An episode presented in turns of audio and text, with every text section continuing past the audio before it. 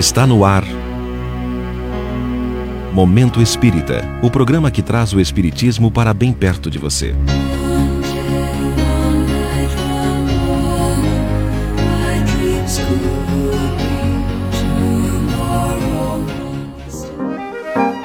Quando a vontade é servir.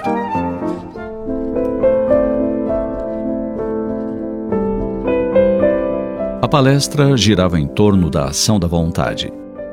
A palestrante assinalava que entre o querer e o fazer, devemos anexar o fermento da vontade para a concretização do que se deseja.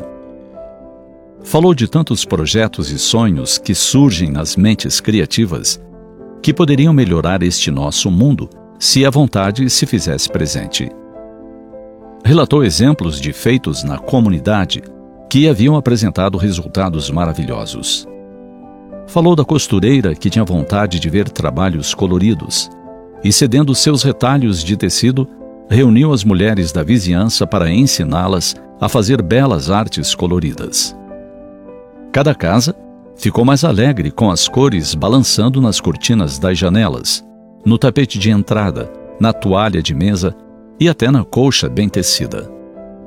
Falou da horta comunitária que se concretizou graças à ação conjunta de braços ociosos que, aliando a vontade e o esforço, abastecia os lares e ainda rendia dinheiro com a venda dos produtos excedentes. A fala precisa acionou nossa memória e lembramos de um amigo que, aos 80 anos de idade, acalentava um sonho. Ele sabia trabalhar a madeira com muita técnica, confeccionando brinquedos de toda sorte. Morava em uma vila na qual a droga invadia as moradias e lhes roubava os garotos ingênuos. Dizia o velho Inácio que tinha uma grande vontade de cuidar daqueles meninos, mostrando-lhes outros caminhos. Poderia talvez lhes ofertar a sua arte, ensinar-lhes o ofício de trabalhar a madeira, criando beleza. Faltavam-lhe, no entanto, as condições para adquirir os materiais, as ferramentas. Mas, confidenciando a um amigo o seu projeto, teve a sua vontade unida à daquele ouvinte atento. E se uniram as vontades de ambos. Foi o amigo quem, depois de alguns dias, estacionou sua caminhonete no terreno da moradia de Inácio e entregou retalhos variados de madeira em grande quantidade. Trouxe também ferramentas diversas, tintas, pincéis, pregos, dobradiças. Tudo o que seria necessário para que o anseio do amigo se tornasse realidade. Inácio chamou um primeiro garoto, seu vizinho. Disse que iria construir brinquedos e lhe perguntou se gostaria de ajudar e aprender com ele.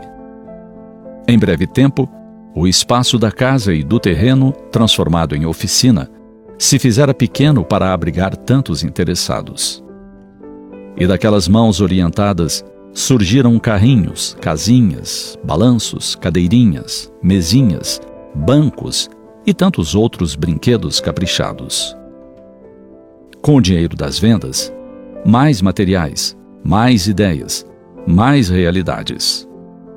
Um sonho, um projeto, uma vontade de fazer algo útil que se tornou realidade.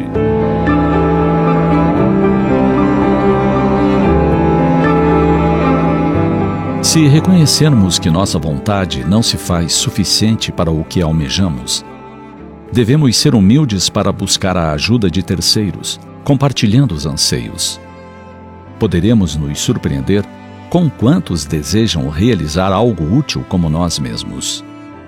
Às vezes, a pessoa ou pessoas dispõem dos recursos, bastando apenas que ideias lhes sejam apresentadas.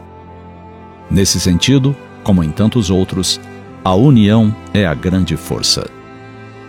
Pensemos a respeito. Que grande diferença haveria se toda boa vontade se tornasse realidade?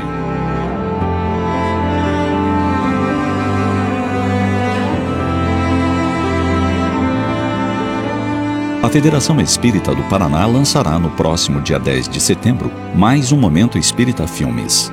13 motivos para você ficar. Confira youtube.com barra canalfep, dia 10 de setembro.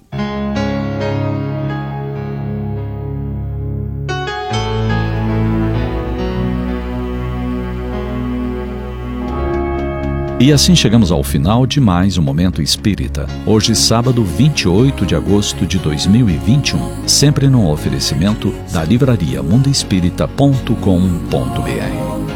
Podcast.